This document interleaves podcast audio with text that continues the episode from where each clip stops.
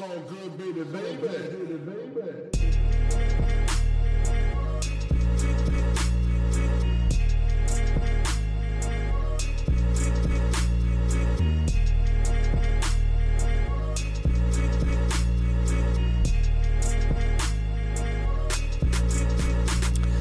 Hallo zusammen, mein Name ist Jan Wehn und ihr hört eine neue Folge vom All Good Podcast. Für diese Ausgabe habe ich mich mit Curse unterhalten. Der ist, wie die meisten mittlerweile mitbekommen haben sollten, längst nicht mehr nur Rapper, sondern auch Coach, Podcaster und, das war auch der Grund für unser Treffen, Buchautor. Der hat nämlich sein zweites Buch veröffentlicht, 199 Fragen an dich selbst und dementsprechend geht es im Podcast auch um sehr viele Fragen. An ihn, an mich, an uns alle und auch ein ganz kleines bisschen um Musik. Wenn ihr Lust habt, den Podcast oder die redaktionelle Arbeit zu unterstützen, dann freuen wir uns darüber sehr. Ihr findet die Links unten in der Beschreibung. Jetzt aber erstmal viel Spaß mit der neuen Folge. So good, baby, baby. Mike, jetzt hast du mich gerade schon gefragt, wie es mir geht, aber ich muss dich natürlich auch fragen, beziehungsweise würde mich erstmal interessieren, ähm, wie war es denn gestern Abend eigentlich? Wir hatten ja gestern Abend das Buch-Release-Event Genau. quasi. Und es war schön, das war schön, aber es war den Umständen, den jetzigen Umständen entsprechend. Ne? Wir haben das halt quasi echt aus meinem Wohnzimmer, aus unserem Wohnzimmer gestreamt und äh, ohne Publikum dabei zu haben. Und das ist natürlich ein bisschen schade, weil also ne, eine Plattenrelease, Buchrelease und so, man freut sich natürlich irgendwie mit Leuten zusammenzukommen, vielleicht ein paar Freunde einzuladen, ein bisschen zu feiern und so. Aber wir haben das wirklich im ganz kleinen Kreis gemacht. Aber es war schön und ähm, ich, ich glaube und hoffe, dass es auch für die Leute, die zugeguckt haben, halt auch irgendwie einfach ein schönes gemeinsames Feiern, aber auch so ein bisschen schon mal in so in das Buch einsteigen. Wir haben einen kleinen Workshop zusammen gemacht und ich glaube, es war, ja, es war gut, es war schön. Ja, voll. Bin auf jeden Fall müde heute, aber ja, es war schön. Sehr schön. Du hast es mit äh, Lars Ahmed zusammen gemacht, ne? Genau, Lars Ähm, Ahmed war hier so und wir haben, ähm, wir haben gemeinsam ähm, gemeinsam den Stream gemacht und dann ähm, hatten wir noch äh, Veit Lindau, ich weiß nicht, ob du den kennst, als Special Guest irgendwie dabei, genau. Der virtuell zugeschaltet, ja. Okay, verstehe. Sehr schön. Und äh, abgesehen davon, wir haben gerade schon kurz ein bisschen gequatscht, Ende des Jahres, wir sprechen jetzt heute hier am, am 15., also das Buch ist gerade raus, das Jahr ist fast rum. Wie geht's dir? Ey, also. Wie viel Zeit hast du? ähm, Wie viel Zeit hast du? Mir geht's, äh, ey, ganz ehrlich, also ich bin wirklich glücklich und erleichtert. Das Buch ist halt seit gestern draußen, ne? Und es ist halt, ich habe da, ich will das Buch ja seit, ich will dieses Buch seit 15 Jahren mindestens schreiben. So, ich liebe Fragen, ich liebe den Umgang mit Fragen und ich bin auch so ein Typ, wenn irgendwo in der Bahnhofsbuchhandlung oder sowas, wenn man sich nochmal schnell eine Lektüre mitnimmt und da liegt dann irgendwie so ein kleines Heftchen mit so, äh, irgendwie so ein Fragebuch oder irgendwie so. Ich finde das faszinierend und ich liebe das und ähm, gute Fragen sind so ein großer Bestandteil von meiner Arbeit in diesem ganzen Coaching-Bereich und so weiter. Ähm, ich will dieses Buch eigentlich schon seit Ewigkeiten schreiben. Jetzt habe ich es geschrieben, jetzt ist es draußen und ich bin natürlich, ich freue mich wie verrückt und bin erleichtert. Aber ich bin heute auch echt müde so. Ich bin echt erschöpft. Also die letzten Wochen und Monate haben mich ganz schön erschöpft. Es war nicht nur das Buch, sondern auch andere Sachen. Und ähm, ich habe gerade eine Firma gegründet und Leute eingestellt und das ist auch alles irgendwie, also zum ersten Mal so wirklich, wirklich. Ne? Äh, das ist auch eine, eine, eine ganz schöne neue Aufgabe und ich, bin- ich mache ja Mucke, bin im Studio und ich, es ist einfach sehr, sehr viel gerade. Deswegen bin ich heute erleichtert und erschöpft. Kann aber auch ein schönes Gefühl sein, zumindest wenn es in Kombination kommt, Erleichterung und Erschöpfung, ja. Ja, heute fühlt sich noch echt so ein bisschen so an, so. Ich find's ganz cool, wenn der Tag um ist heute so, weißt du? Okay, Weil ich habe ich hab halt äh, in den nächsten, ich habe in den nächsten Tagen halt auch noch viele Termine und das ist aber auch so, Mhm. ey, ich bin echt wirklich, ich, ich freue mich da wahnsinnig drüber, weißt du, dass wir jetzt quatschen und und und und ich habe so ein paar Podcasts, wo ich zu Gast bin, auch andere Podcasts und Interviews und so. Ist wirklich cool, also es ist alles echt schön und ich bin Mhm. super dankbar, aber es ist echt viel. Und es ist anstrengend. ja. Aber alles gut. Viel ja. ist ein gutes Stichwort. Okay, sehr schön. Viel ist ein gutes Stichwort. Ähm, wir haben jetzt schon ein bisschen das Buch angeteased. Äh, es geht um dein neues Buch, das insgesamt äh, 199 Fragen äh, versammelt. Und du hast gerade selbst schon gesagt, ne, das hat dich schon lange umgetrieben. Du nimmst gern so Bücher mit oder gehst gern auf solche Sachen ein, wenn du die irgendwo siehst. Da würde mich jetzt als allererstes interessieren, warst du ein neugieriges Kind? Ja, Mann. Das war, so- es war, ich war, ich war, ähm, gute Freunde würden sagen, er war neugierig. So Leute, die mich nicht mögen, würden sagen, boah, was für ein nerviger Typ. Er hat ständig Sachen gefragt und wollte nie die Schnauze halten. Ähm, ja, ich, ich war als Kind schon, ich, ich fand halt irgendwie super viele Sachen einfach mega interessant. Ich habe mich für ganz viele Dinge interessiert. Ich, ich wollte irgendwie vor allem immer so ein bisschen wissen, wie funktionieren Sachen und wie funktioniert die Welt und, und, und äh, ich habe mich interessiert für irgendwie, keine Ahnung, ich habe gerne gelesen und ähm, hatte so eine blühende Fantasie auch. Also ähm, es war das erste Mal, dass ich ähm, aus der Klasse geflogen bin, ist, weil ich zu viele Fragen gestellt habe. Äh, Das weiß ich noch, da hatte ich das erste, erste Mal Religionsunterricht. Und ey, ich glaube, ich bin einer der wenigen Menschen, die sich darauf gefreut haben, Religionsunterricht zu haben, endlich in der Schule, weil ich mich als Kind schon so dafür interessiert habe. Mir interessiert habe halt irgendwie so, wo, ja, woher kommen wir Menschen und warum sind wir, wie wir sind und, und so. Und wenn du noch nicht so viel, weiß ich nicht, andere Literatur gelesen hast, dann ist natürlich dann so die Bibel und so, ist natürlich so das erste große Werk, was Kinder quasi kennenlernen oder, oder den Koran oder was auch immer, ne? So diese religiösen Bücher sind die ersten Sachen, mit denen man so meistens so kulturell, familiär irgendwie in Kontakt gerät, wo halt versucht wird, solche Sachen zu erklären, ne? Also ich habe mich gefreut, Religionsunterricht so und saß dann da und dann ging es irgendwie, ja und als erstes malen wir jetzt ein Bild von Gott. Und ich so mich gemeldet, ich so, ja, in der Bibel steht, aber du sollst dir kein Bildnis machen von Gott und so, ne? Und die Religionslehrerin so, hey, was bist denn du für ein Klugscheißer, Alter? Das ist die fünfte Klasse, halt die Klappe und mal ein Bild. Und äh, ich so, nein, mache ich nicht und so, ne? Und da habe ich schon richtig Ärger gekriegt. Und dann ging es irgendwie darum, ja, ob wir irgendwelche grundsätzlichen Fragen schon mal hätten und so. Also jetzt ist jetzt wirklich, ist es kein Witz. Meine Mutter, die sehr viel gelesen hat, hat hatte mir irgendwie ein Erich van Däniken Buch irgendwie in die Hand gedrückt, glaube ich, in der vierten Klasse. Und Erich van Däniken ist so ein, man könnte sagen, so wie so, so, ein- so ein pseudowissenschaftlicher Autor aus den 80ern, der so, ähm, der so Parallelen gezogen hat zwischen so alten Maya-Ruinen und der Bibel und Außerirdischen. So könnte man jetzt im, im Gro- Groben sagen.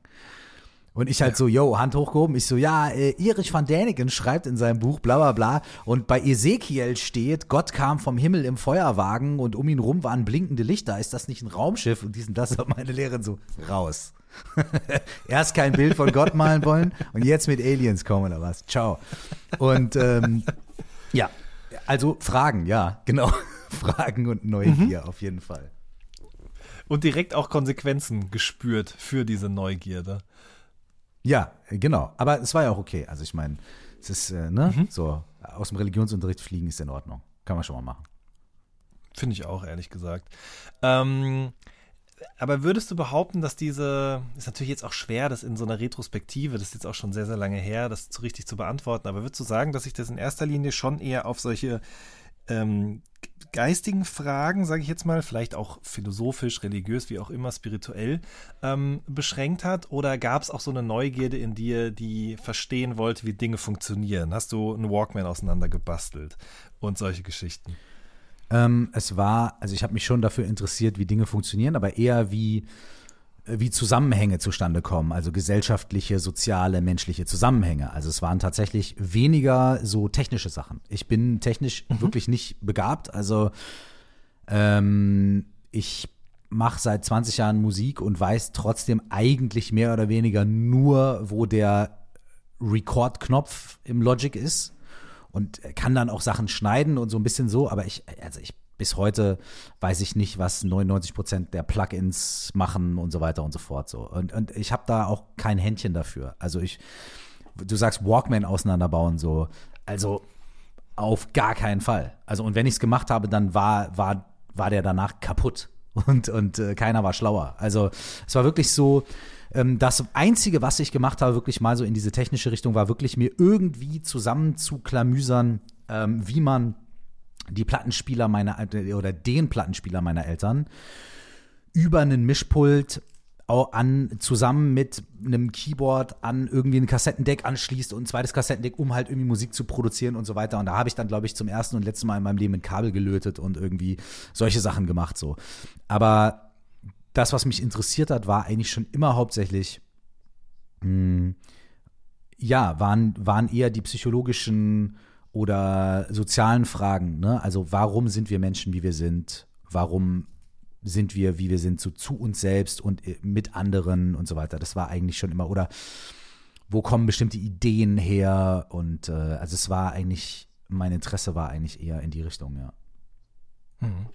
Mit solchen Dingen geht man ja als erstes mal zu den Menschen, die einem am nächsten sind. Also zu den eigenen Eltern, Geschwistern, Großeltern irgendwie. Jetzt habe ich gerade schon gehört, Erich von Däniken, von deiner äh, Oma oder von deiner Mama? Von meiner Mama, ja, von meiner Mama. Ja, genau, richtig. Das heißt, ähm, also du bist erstmal mit deinen Fragen zu denen gegangen und gab es dann aber irgendwann auch einen Punkt, an dem du gemerkt hast, da komme ich nicht mehr weiter oder die können mir nicht mehr weiterhelfen? Also ich habe das große Glück, dass meine Eltern äh, in dem, in dem Aspekt, ähm, natürlich auch in vielen anderen, aber in dem auch wirklich mich, äh, mich eigentlich immer sehr supportet haben. Also wenn ich was wissen wollte, ähm, wenn es um intellektuelle Dinge ging, wenn es um Wissen und Fragen und Verstehen und sowas ging, waren meine Eltern immer sehr am Start. Also haben immer versucht, irgendwie meine Fragen zu beantworten, mir zu helfen und so weiter. Und wie gesagt, dann hat meine Mutter mir halt Erich van Däniken in die Hand gedrückt. So, hier, lies das mal. Und mhm. ähm, ja, spätestens an dem Punkt, an dem ich in die Pubertät gekommen bin, so fünfte, sechste Klasse, da gab es dann natürlich, da habe ich festgestellt, ich bin ein ganz anderer Typ, als meine Eltern das waren, vielleicht in der Pubertät. Mhm. Ne? Mhm. Und da war es für mich dann eher, halt Rapmusik, wo ich meine Antworten gefunden habe, ne? Und, äh, oder meine Peer Group halt, meine Freunde und, und ja, die Leute, mit denen ich abgehangen habe und Zeit verbracht habe oder so. Und da waren meine Eltern dann schon, haben die schon in einer sehr anderen Welt gelebt, so. Also seit so meinem 11., 12. Lebensjahr, 13. Lebensjahr vielleicht, waren meine Eltern schon in einer anderen Welt, so. Und mhm. ähm, äh, ab da, ja, ab da habe ich mir die Antworten dann versucht, woanders zu holen. Mhm. Und neben Musik von anderen würde ich jetzt mal behaupten, doch irgendwann dann auch in deiner eigenen, oder? Klar, also, meine Musik das war schon ein Motivator. Voll, voll, voll. Meine Musik war schon immer, also ich habe schon immer Mucke geliebt von von ja, von Public Enemy oder und Chuck D und Big Daddy Kane und so weiter. Also ich habe schon immer auch Mucke geliebt, die irgendwie eine Message hatte und wo irgendwas drin war, mit dem ich mich irgendwie auf irgendeine abstrakte Weise identifizieren konnte. So. Und meine eigene Musik war auch wirklich seit den allerersten Songs, die ich selber gemacht habe, immer schon irgendwie Selbstreflexion. Also ich habe wirklich schon in den ersten, also vielleicht nicht im ersten Text, als ich zehn war oder elf, sondern vielleicht dann irgendwie im dritten ne, oder im fünften, aber äh, auf meinem ersten Demo-Tape, was ich gemacht habe, als ich, was ich geschrieben habe, als ich so 13, 14 war, da waren schon so so, ja, so persönliche Storytelling-Sachen drauf. Und, so, und, und, und äh, den ersten Song, den ich gemacht habe, Busy damals im Studio, als ich 14 war, das war ein Representer. Und der zweite war aber gleich ein Storytelling-Song. Nee, stimmt gar nicht. Der allererste Song, den ich gemacht habe, war direkt ein Song gegen Rassismus und so. Also es war wirklich so, mhm. ähm, äh, ne, also diese Themen oder Gesellschaftsfragen und auch dieses, ne, ich komme wieder dahin zurück, so wer bin ich, wer sind die anderen, warum sind wir, wie wir sind. Das war auch wirklich seit meinen ersten Songs, die ich geschrieben habe, in meiner Mucke drin. Mhm. Mir ist auch aufgefallen in der Vorbereitung, dass sich im, auf im Grunde jedem deiner Alben auch ein Song findet, in dessen Songtitel eine Frage verbaut ist. Oh, okay. Was, was ist? Aha, stimmt. Und was ist jetzt? Warum nicht? Genau, warum nicht?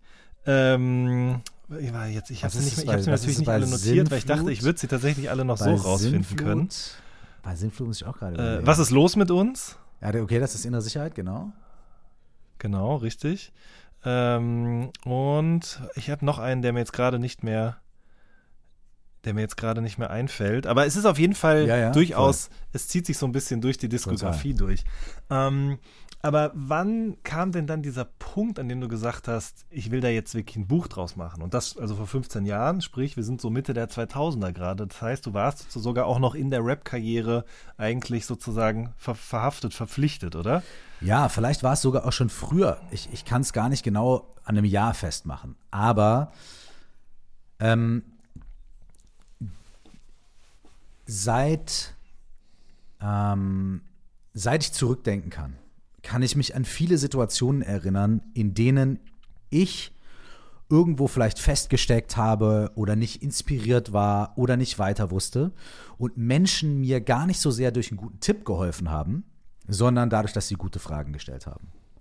Und das ist mir in der Musik begegnet. Ähm, ich kann mich zum Beispiel erinnern, dass äh, ähm, dass ich, als ich mein erstes Demo damals gemacht habe für mein späteres Plattenlabel für Jive Records, dann habe ich an irgendeinem Song geknackt und dann habe ich irgendwie die Stiebers angerufen und gesagt, boah, ich weiß nicht weiter. Und dann hat Christian Stieber mir auch ein, zwei Fragen gestellt, zum Beispiel auch irgendwie so, okay, für wen willst du das schreiben? Und solche Sachen, ne, die bei mir echt was ausgelöst haben, so wo ich mir gedacht habe, boah, krass. Und für den war das vielleicht gar nicht so ein sowas Profundes, aber für mich war das in dem Moment eine Frage, die viel mehr meine Schreibblockade jetzt irgendwie aufgeknackt hat als irgendeinen coolen Tipp, den er mir jetzt hätte geben können. Oder eine mhm. Anekdote, die ich in meinem Buch auch schildere, womit das Buch anfängt, als ich in den USA war, um College, äh, habe ich in der ersten Stunde Soziologie, saß uns unser, unser Soziologie-Prof da entgegen und meinte so, eure Haus Hausaufgabe ist, ihr geht jetzt in die Stadt, sucht euch einen der Friedhöfe aus in der Stadt, nehmt euch einen Zettel und einen Stift mit und eure Aufgabe ist es, ihr sucht nach Fragen. Und ich so, äh, wie, was meint er jetzt? Also es war für mich mindblowing, so nach dem Motto, hä, wie, wir suchen nach Fragen, weil es war so auch konträr zu dem, was ich aus dem deutschen Schulsystem kannte. Da war es so, okay, ich stelle dir eine Frage, gib mir jetzt bitte präzise eine Antwort. Und da hat jemand zu mir gesagt, okay, geh und such Fragen. Und ähm, fast forward zu der Zeit, als ich mein Freiheit-Album gemacht habe äh, und wirklich angefangen habe zu merken, dass ich äh, äh was in meinem Leben ändern muss, dass ich wusste nicht mehr vor und nicht mehr zurück und bin dann zum ersten Mal beim systemischen Coaching gewesen und so weiter. Und auch die Frau, mit der ich damals gearbeitet habe im, im Coaching, also mein, meine Coach, hat mir einfach so gute Fragen gestellt zu der Situation. Die war natürlich keine Expertin in Rapper sein und gerade ein Album machen, ja. Die war ja systemischer Coach, aber die hat mir einfach Fragen gestellt, die so gut waren und so präzise waren und mir dabei geholfen haben, Sachen anders einzuordnen, Sachen anders zu betrachten, dass immer wieder auf meinem Weg im Leben, das waren jetzt nur ein paar Anekdoten, gute Fragen für mich der absolute Gamechanger waren. Mehr noch als gute Tipps. Und deswegen ähm, liebe ich das, ähm, gute Fragen zu, zu lesen, gute Fragen zu bekommen und gute Fragen zu stellen. Und dieser Wunsch, so ein Buch zu schreiben, wie gesagt, ich kann das gar nicht an irgendein Jahr festmachen, aber ähm, der ist schon immer irgendwie da gewesen, weil, weil ich eben, man sagt ja immer, mach das Album, was du selber hören willst. Ne? Mach das Buch, was du selber lesen willst. Und so scheiß klischeemäßig, wie das klingt, das ist das Buch, das ist 100% das Buch, was ich selber lesen will. Und, mhm. und so, ich weiß nicht, ob mir das schon jemals mit dem Album geglückt ist, so, aber ich glaube, mit diesem Buch, dieses Buch habe ich geschrieben, weil es das Buch ist, was ich gern lesen will. Wirklich, wirklich, wirklich. Mhm. Glaube ich dir sofort. Also auch von dem, was du im Vorwort her schilderst oder das, was wir jetzt gerade schon besprochen haben. Und ich finde, man merkt es auch äh, anhand der Fragen. Also die wollen wir jetzt natürlich noch nicht spoilern hier. Äh, das sollen die Leute bitte schön dann rausfinden, wenn sie sich das Buch gekauft haben. Es lohnt sich sehr, das kann ich euch schon mal an der Stelle sagen. Ähm, was ich halt so interessant daran finde, ist, wie drücke ich das am besten aus? Aber wenn man Fragen gestellt bekommt, dann ist es ja in den meisten Fällen so, dass dir jemand gegenüber sitzt oder mhm. am Telefon sich befindet oder wie auch immer mhm. und du in diesem Moment eigentlich eine Antwort darauf auch finden sollst. Mhm. Das heißt, da muss in einer Millisekunde greift man in seinem Hirn sozusagen nach den potenziell richtigen, für einen selbst richtigen Antwortmöglichkeiten, egal ob jetzt in der Schule, in einem Gespräch mit einem Freund, in einer Interviewsituation mhm. ja oft mhm. auch. Ich meine, jetzt hier gerade ist es ja auch nichts anderes. Ähm, Was glaubst du, was ist der Grund oder anders, war das bei dir dann so, dass diese Sachen oft bei dir auch noch nachgewirkt haben? Also, dass du dich damit längerfristig beschäftigt hast? Dass du die sozusagen mit nach Hause genommen hast oder vielleicht dich am nächsten Tag oder eine Woche später nochmal aufgeploppt sind? Gute Fragen, wirklich gute Fragen, sind Fragen, die ähm, nachwirken. Und das kann manchmal auch eine Zeit lang dauern. Ich habe Situationen, in denen jemand mir eine gute Frage gestellt hat und ich erstmal, also mindestens eine Minute gar keine Antwort hatte. Hm. Und das sind oft die Fragen, die am krassesten wirken. Ne? Und die Fragen, die diese, ich, ich beschreibe in dem Buch auch mal so ganz grob, skizziere ich drei Ebenen von Antworten. Und zwar die oberflächliche Ebene, von der wir auch jetzt hier gesprochen haben. Und das gar nicht oberflächlich, mhm. meine ich gar nicht wertend, sondern ich meine, auf der Oberfläche unseres Bewusstseins befinden sich halt bestimmte Sprüche oder bestimmte Muster oder bestimmte Denkweisen, die wir sehr schnell abrufen können. Das ist dieses typische, du fragst mich was, zack, ich habe sofort eine Antwort, einen witzigen Spruch oder irgendwie eine etwas, was kongruent ist mit dem, was ich vielleicht schon ganz oft erzählt habe oder wie ich ganz oft über mich selbst denke und so weiter so, ne? Und das ist relativ schnell abrufbar so. Und auf der Ebene können wir uns selbst oder anderen Menschen Antworten geben, die recht offensichtlich sind. Zumindest für uns selbst. Denn die Antworten kennen wir schon, die haben wir parat, die liegen wirklich da, die liegen auf dem Tisch, die kannst du einfach greifen und raustun. So. Und dann gibt es die zweite Ebene, das nenne ich die Planungsebene und die ist etwas äh, tiefergehend. Und auch da wieder tiefer ist jetzt gar keine Wertung, sondern ist einfach irgendwie so ein Bild, so, ne? Und auf der Planungsebene machen wir so ein bisschen wie so eine, wie so eine mathematische Rechnung auf und sagen zum Beispiel irgendwie so, also auf die Frage, wie geht's dir, ja, auf der Oberflächenebene sagen wir, ach, weißt du, ganz gut oder irgendwie so, ey Mensch, heute hatte ich das und so, ne? Und auf der Planungsebene sagen wir dann vielleicht ein bisschen so, ey, heute Morgen ist mir das und das passiert, ich bin aufgewacht und war ein bisschen müde und dann habe ich aber einen coolen Anruf bekommen, das ist dann wieder ein Plus äh, der Kaffee hat sehr gut geschmeckt, ist nochmal ein kleines Plus, aber dann musste ich arbeiten, zwei Stunden sehr anstrengend, das ist dann ein Minus. Und irgendwann machen wir am Ende nach dieser Gleichung ein Gleichheitszeichen und dann sagen wir, okay, 78 Prozent, also eigentlich ziemlich gut. Mir geht es eigentlich ziemlich gut. Und auf der Ebene kriegen wir schon Informationen darüber, was ist mir wichtig, äh, wie sehr beeinflusst mich das positiv oder negativ, was sind meine Erwartungen, was stelle ich mir vor, so und so weiter. Ne? Und dann gibt es halt auch noch die äh, die, die, die dritte Ebene, die ich Wahrnehmungsebene nenne. Und das ist die Ebene, zu der wir nur Zugriff bekommen, wenn wir uns ein bisschen Zeit lassen und wenn wir uns ein bisschen darauf einlassen. Und das ist der Punkt. Manchmal kommt eine Frage, die man auf der ersten und der zweiten Ebene gar nicht wirklich richtig ehrlich beantworten kann. Sondern da muss man wirklich ein bisschen die sacken lassen, ein bisschen tiefer gehen und sich echt überlegen, boah, krass, wie fühle ich mich denn damit gerade, dass mir jemand so eine Frage stellt? Ne?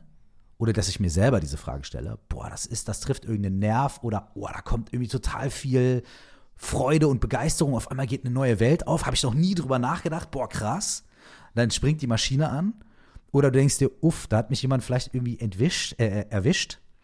Ähm, mhm.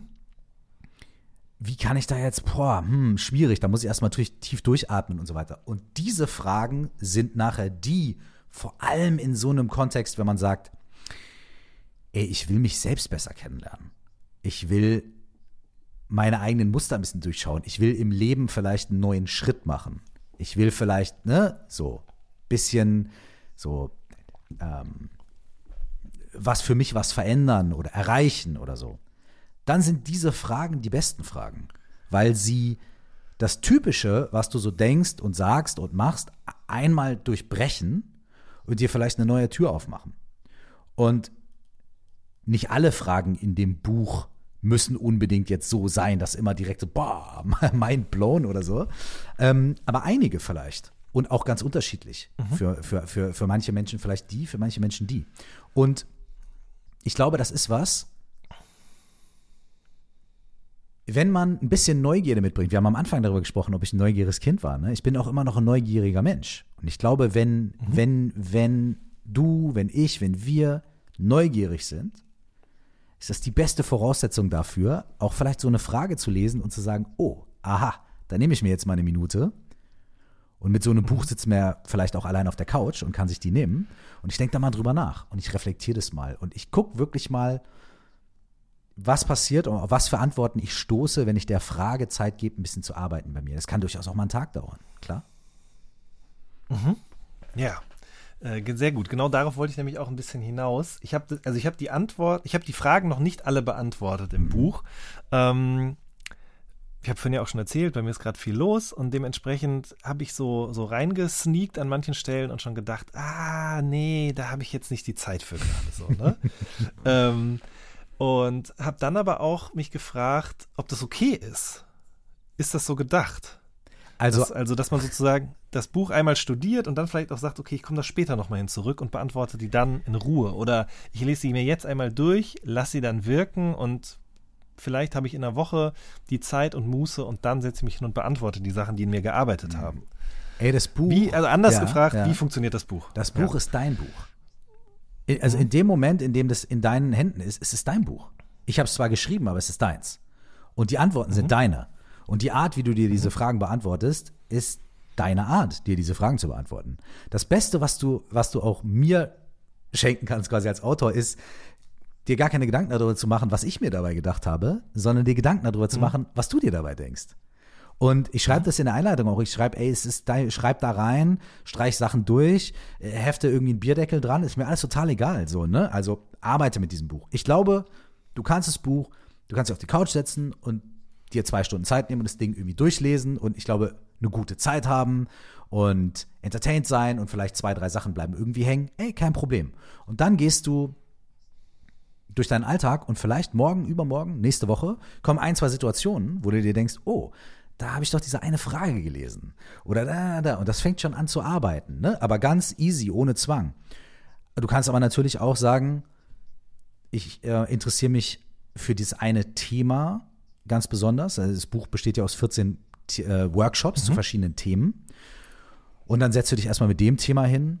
Oder du arbeitest es ganz durch oder du liest erstmal den ganzen Background-Teil, also da sind ja auch Anekdoten drin und so ein bisschen Hintergründe darüber, warum wir so fragen oder warum wir so antworten und so. Also es ist wirklich total individuell.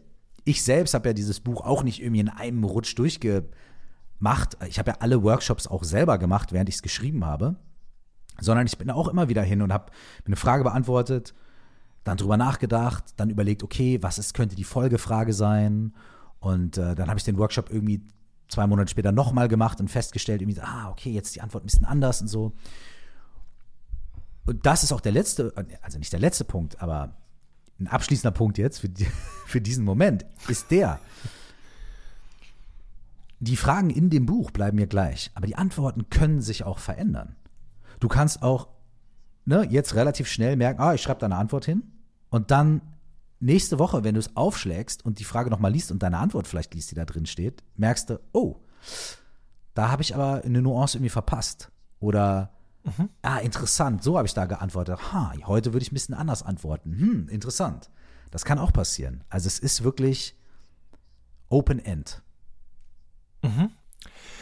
Ich ärgere mich, dass ich nie Tag oder lange Zeit kein Tagebuch geschrieben habe, weil genau dadurch, ich glaube, ich Antworten auf viele Fragen, die ich mir selbst gestellt habe, einfach, sagen wir mal, verpuffen lassen, weißt du, ne?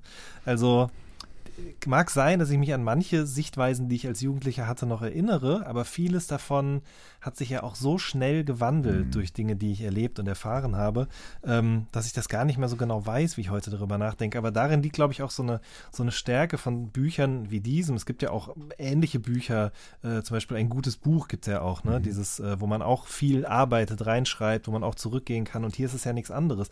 Dadurch, dass man das erstmal auf ein Blatt Papier bringt oder in, auf eine Buchseite bringt, ist es erstmal da. Und dann kann man gleich ganz anders damit umgehen, wenn man in einem Jahr nochmal da drauf schaut, sich das von der anderen Seite aus angucken und merken, ah, okay, das ist überhaupt nicht mehr die Art und Weise, wie ich über dieses Thema heute denke. Warum ist das eigentlich so? Und das ist, glaube ich, sehr, sehr viel wert.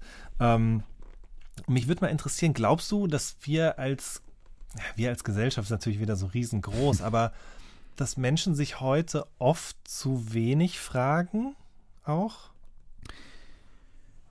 Das kann ich so nicht sagen. Ich glaube, wir leben in einer Zeit, in der wir irgendwie das Gefühl haben, wir müssen alles hinterfragen. Ne? Wir müssen uns alles ganz genau wissen und alles ist zynisch und so weiter. Aber der Punkt ist ja der, es gibt ja Fragen und Fragen. Und was ich glaube, ist, dass wir zu wenig uns selbst hinterfragen. Dass Ja, ja, wir ich hinterfragen zu wenig ja, uns ja. selbst. Wir, guck mal, wir alle sind von so vielen Sachen in unserem Leben geprägt worden.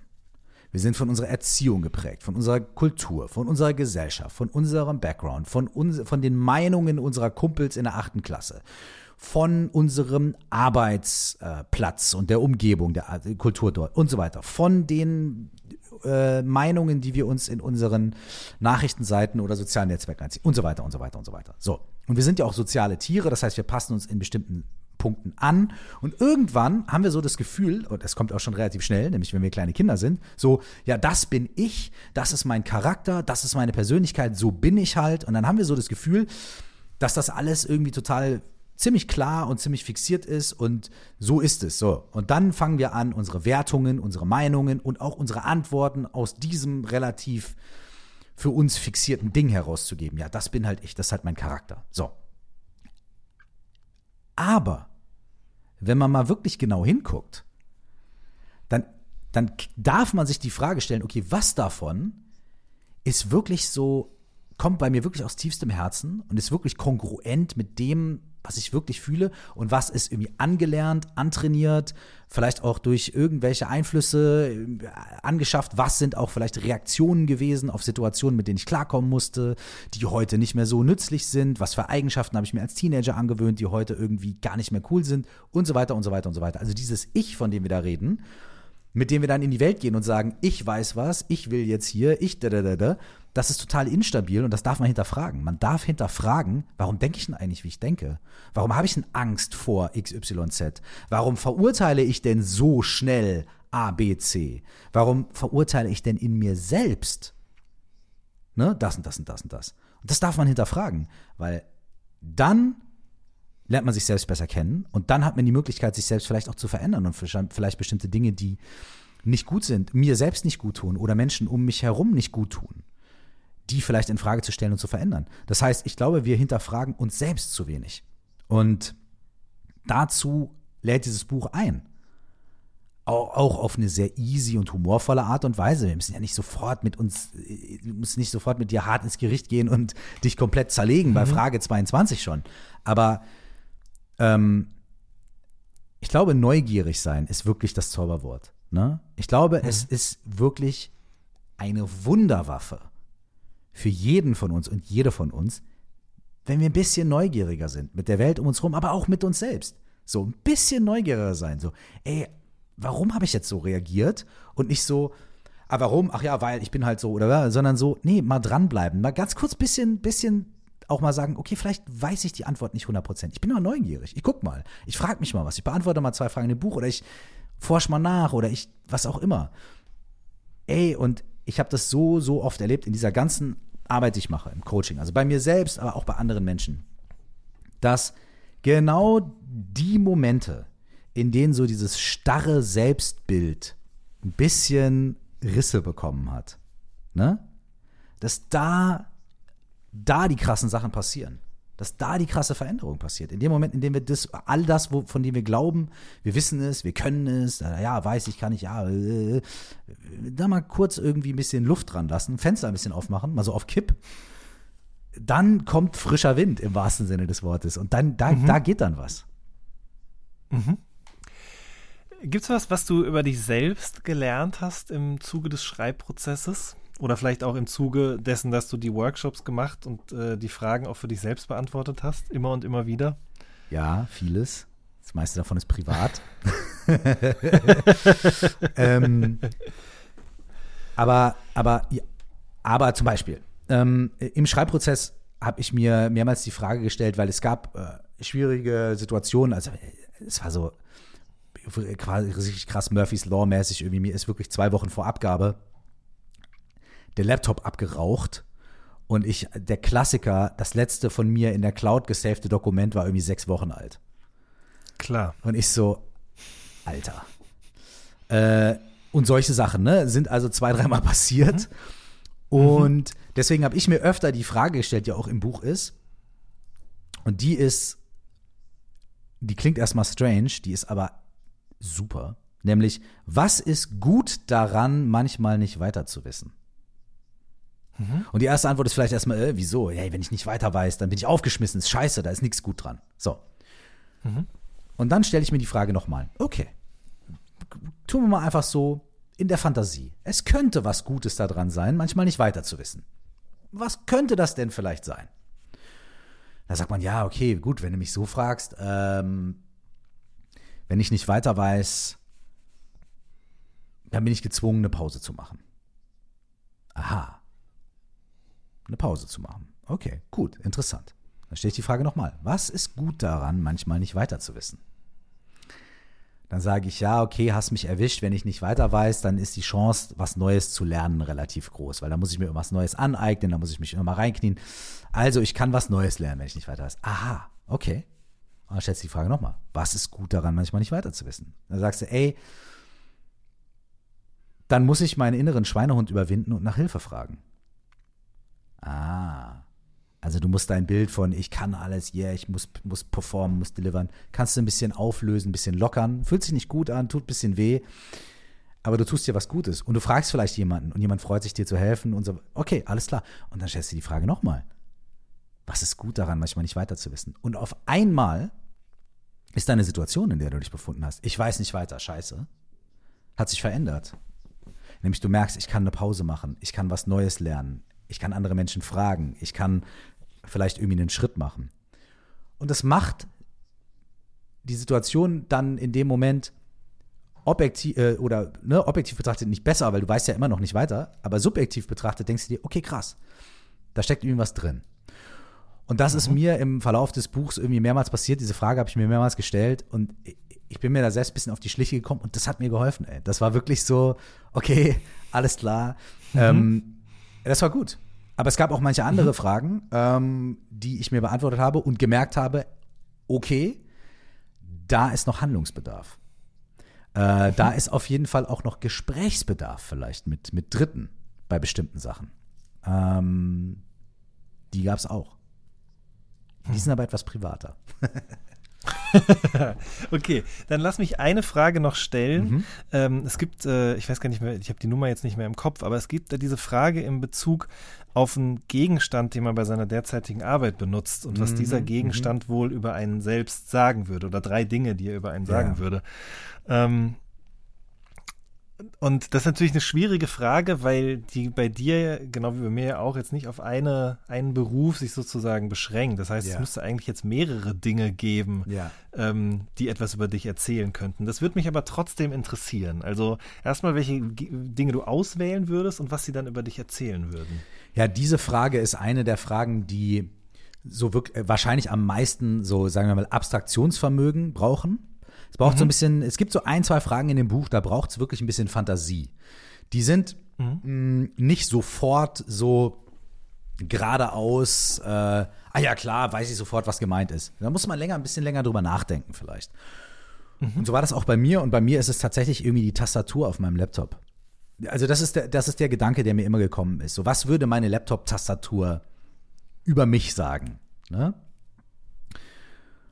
Und das erste, was mir gekommen ist, zum Beispiel, ist eher so mit Humor, nämlich irgendwie, eh, der hackt mit seinem rechten Zeigefinger ganz schön rum. Der sollte mal zehn Finger Schreibmaschinen, der will doch Bücher schreiben. Der soll doch mal lernen, mit zehn Fingern zu schreiben. So, das ist, da könnte er ja mal mit anfangen. Da geht's auch ein bisschen schneller. Ähm, und wahrscheinlich würde sie, würde meine Laptop-Tastatur ähm, dann auch noch sagen, äh, ey,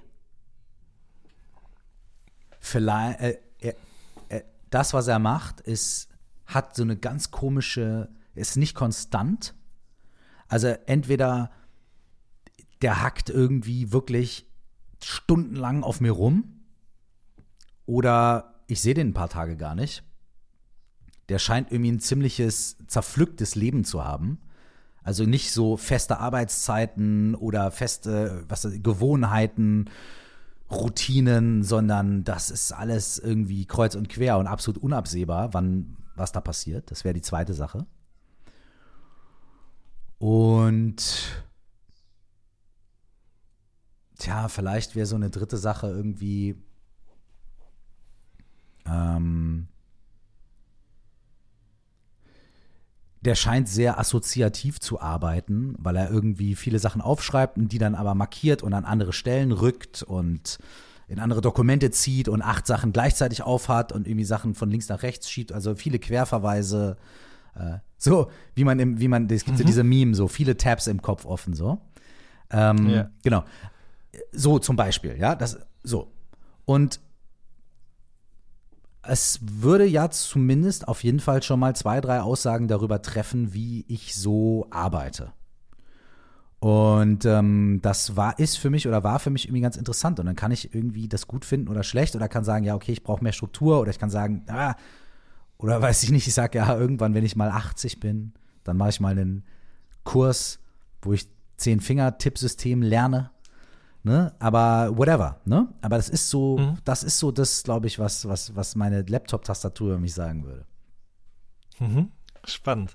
Ja, aber ich glaube, es ist halt, ähm, man nimmt kurz mal einfach eine andere Perspektive ein. Es gibt doch auch dieses, diese Methode ja. äh, oder zumindest diesen Ratschlag, dass man sagt, man soll sich jeden Tag in seiner Wohnung oder dem Ort, an dem man eben lebt, an eine andere Stelle setzen, stellen, legen, was auch immer, Aha. um sozusagen auch eben den Raum nochmal anders kennenzulernen, indem man sich da eben tagtäglich bewegt. Zum Beispiel einfach wirklich unters Bett legen oder auf den Schreibtisch stellen. Ja. Ne? Und man bekommt einfach ein anderes Gefühl für den Raum. Und genauso, denke ich, kriegt man halt auch ein anderes Gefühl für sich selbst. Und da braucht es noch nicht mal jemand anderen, den man fragt, so, hey, was findest du eigentlich, wie ich bin? Weil derjenige hat dann ja oft auch ein Verhältnis zu einem und wird einem vielleicht nicht das sagen, was er zu 100 Prozent, was er denkt. Und aber wenn man sich einfach nur fragt, was denkt eigentlich die Tastatur, wer ich bin, oder was denkt das Mikrofon eigentlich, wer ich bin, was ich da so rein sage, das ist halt, das gibt einem nochmal, ohne dass man irgendwen anders hinzuziehen muss, glaube ich, eine schöne Erkenntnis über einen selbst, auf jeden Fall. Perspektivwechsel ja. ist im Coaching eine, eine viel genutzte Methode. Das funktioniert im Raum, du hast es gerade super beschrieben. Das funktioniert manchmal sogar so, du setzt dich, du setzt dich ähm, du setzt dich auf einen Stuhl und redest über dein Problem. Ja? Mhm. So, ja, und das läuft nicht gut und das läuft nicht gut, das läuft nicht gut. Und dann sagt man so, jetzt setz dich mal auf den anderen Stuhl, der ist irgendwie zwei Meter entfernt und du guckst auf den Stuhl, auf dem du vorher gesessen hast. Und dann sagst du so, du hast ja jetzt gehört die Schilderung dieses Problems. Was fällt denn dir dazu ein als Kommentar? Und allein dadurch, dass du auf einem anderen Stuhl sitzt und quasi wirklich körperlich auf den Stuhl guckst, auf dem du vorher gesessen hast, nimmst du mhm. sowohl geistig als auch körperlich eine andere Perspektive ein. Und es ist super, es ist verrückt, was da für Sachen dabei rauskommen. Ich, in dem Buch mhm. gibt es zum Beispiel auch ähm, oft einen Perspektivwechsel, wo andere Leute, quasi andere Experten oder Freunde so virtuell zu Rate gezogen werden. Was auch total schön ist, ist das Gleiche zu machen. Ja, du erzählst von dem Problem und dann setzt du dich auf den anderen Stuhl und sagst so, auf dem anderen Stuhl sitzt jetzt aber dein bester Kumpel oder deine beste Freundin. Ne? Da sitzt mhm. jetzt die Susi. Mhm. Und dann sagt man, so, liebe Susi, du hast ja jetzt irgendwie dem Jan zugehört oder dem Mike. Was würdest du gerne jetzt zu dem sagen? Und das ist mhm. natürlich ein Gedankenspiel, weil klar sitze ich dann ja auch auf diesem Stuhl, aber ich mache einen mhm. Perspektivwechsel, weil ich versetze mich in eine Person rein, der ich am Herzen liege, die, die mich liebt, die Gutes für mich möchte und das fällt uns für uns selbst ja manchmal schwer. Wir gehen ja hart mit uns ins Gericht, ne? Mhm. verurteilen uns, na ja, der muss aber mal mehr so und so. Aber in dem Moment bin ich ja meine beste Freundin oder mein bester Freund und dann spreche ich ganz anders und es kommen ganz andere Seiten. Und natürlich ist das meine eigene, mein eigener Ratschlag oder mein eigener Lösungsansatz. Aber ich aktiviere durch diesen Perspektivwechsel irgendwie eine andere, eine andere Intelligenz in mir ähm, oder eine andere Sicht eine andere Einsicht. Ähm, und das, das kann echt verrückte Ergebnisse geben manchmal. Mhm. Auf jeden Fall, das glaube ich gerne. Ähm, wir hatten es jetzt gerade schon von der Tastatur und tatsächlich macht es ja auch wirklich Sinn, dass das der Gegenstand ist, den du ausgewählt hast, weil er sozusagen alle deine Professionen, Berufe, wie auch immer man es jetzt so nennen mag, eigentlich vereint. Ja, also ähm, als du bist Coach, als der schreibst du Workshops auf oder machst dir Notizen für die nächsten Workshops. Äh, als Rapper würde ich behaupten, schreibst du vielleicht auch mal, wenn, oder machst es eben mit der Hand auf dem, ähm, auf dem Blog. Aber ich recorde Ähm, natürlich mit der Tastatur, ne, Logic und so weiter, das ist nutze ich auch. Stimmt, klar. genau, richtig. Podcast, Und gleiche. ähm, Podcasten, genau das Gleiche. Und dann eben natürlich auch jetzt als Buchautor. Und mh, was fällt dir da von all diesen Dingen eigentlich am leichtesten? Habe ich mich so gefragt. Mir fällt immer das am leichtesten, was ich gerade absolut nicht machen muss. Ich habe fast vermutet, dass du so darauf antwortest. Es ist wirklich so. Ich habe, ist Ja. kein Witz, alle Leute, die, die, ich, ich lese es ja dann oft und es freut mich auch immer wahnsinnig. Es ist natürlich langsam ein bisschen, wiederholt sich, aber es freut mich immer wahnsinnig. Jedes Mal, wenn ich was zum Buch poste, schreibt mindestens eine Person, was ist denn jetzt mit einem neuen Album? So, ne? Ja. So. Und es freut mich natürlich auch total, aber die gute Nachricht ist die, je mehr ich an so einem Buch und einem Podcast arbeite, desto mehr arbeite ich auch eigentlich am neuen Album, weil ich sitze dann da und schreibe irgendwie stundenlang und habe ich keinen Bock mehr und dann mache ich eine Pause und in der Pause höre ich Beats und nehme irgendwie acht Zeilen auf. Also ich habe während des Buchschreibeprozesses wirklich, um runterzukommen, äh, Beats gehört und irgendwie Lyrics aufgenommen und irgendwie ein bisschen so, so rumgefreestylt und so weiter so. Ähm, und dann war ich entspannt und dann bin ich wieder zurück zum Schreiben gekommen. Aber ich garantiere dir, wenn ich jetzt wirklich wieder im Studio bin, mehrere Wochen, dann werde ich irgendwie Pause damit machen, zu sagen, ach, weißt du, komm, ich mache mal ein paar Gedanken über den Workshop oder ich mache mal für meinen Podcast und so weiter so. Also ich, ich prokrastiniere gerne mit, mit den anderen Sachen, die ich mache, äh, die aber gerade irgendwie, wo keine Deadline dran hängt. So. Ja, das kenne ich zu gut. Und da wird mich im Zusammenhang damit auch noch interessieren, du hast gerade gesagt, das Buch, das hast du schon lange mit dir rumgetragen, das ist das Buch, was du immer schreiben wolltest. Ja. Hat sich das beim Schreiben auch so angefühlt? Ja. Es war natürlich auch zäh ähm, an manchen Stellen, was aber, was aber auch wirklich manchmal daran liegt, dass ich mit, ich tippe wirklich mit einem Finger. Das heißt also, ich, ich, ich, ich Übrigens auch wohl dokumentiert äh, seit dem wahre Liebe-Video. Ne? Ja, genau. Da sitze ich an der Schreibmaschine mit einem Finger so. Ja, ja, voll. Und, und ähm,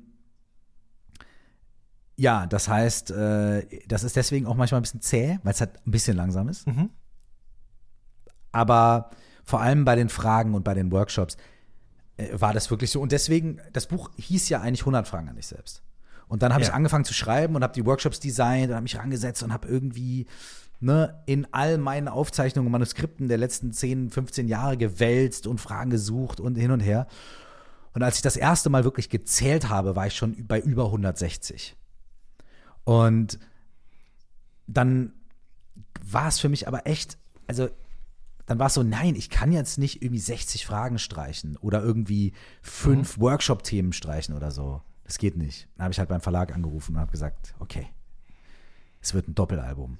Und ähm, ja, aber da, das liegt auch daran, dass ich einfach ähm, Freude hatte dabei und Bock auf das Thema hatte. Ja, total. Schön. Gibt es eigentlich irgendwas, was du mich schon mal fragen wolltest? Boah, einige Sachen, äh, einige Sachen, einige Sachen tatsächlich. Ähm, ich wollte dich, oder äh, was heißt, ich wollte dich, ich möchte dich, und das tue ich hiermit auch offiziell, auch sehr gerne in meinen Podcast einladen. Als Gast. Und ich Da freue ich mich aber sehr. ja, und ich würde mir die, die Fragen dann vielleicht ähm, dafür aufsparen, wenn das für dich in Ordnung ist. Sehr gerne. Ja. Ja. Das ist eine gute Idee. Dann let's do it. Das Dann machen wir so. Vereinbaren wir gleich äh, hier, äh, ich nagel dich gleich drauf fest. Wir vereinbaren gleich einen Termin. Muss nicht morgen sein, aber Auf halt übermorgen. Ihr habt es hier gehört, das erste Mal. Auf jeden Fall, das machen wir. Definitiv im nächsten Yes. Jahr. Da freue ich mich schon sehr Cool. drauf. Ja, Mann. Mike, ich äh, danke dir sehr für deine Zeit, äh, dass wir über das Buch gesprochen haben. 199 Fragen an dich selbst. Ich wollte es gerade in die Kamera halten, das sieht aber niemand und du kennst es schon mehr als Genüge. ähm, ich kann das Buch wirklich sehr empfehlen. Ähm, Dankeschön, Mann. zum Verschenken, aber auch für äh, euch selbst. Jetzt vor allen Dingen, der Podcast kommt ja noch vor den Feiertagen raus. Wenn ihr Lust habt, mal ein bisschen über euch selbst was zu erfahren, dann kauft euch das doch vielleicht mal. Mike, dir alles Gute mit dem Buch auf jeden Fall. Dankeschön, mein Lieber. Vielen Und Dank. äh, ich freue mich auf jeden Fall, wenn wir uns bald an an einer ähnlichen Stelle wiederhören. Yes, auf der anderen Seite. Dankeschön. Genau. Ihr Lieben, das war eine neue Folge vom All Good Podcast. Wir hören uns in der nächsten Woche. Macht's gut. Tschüss.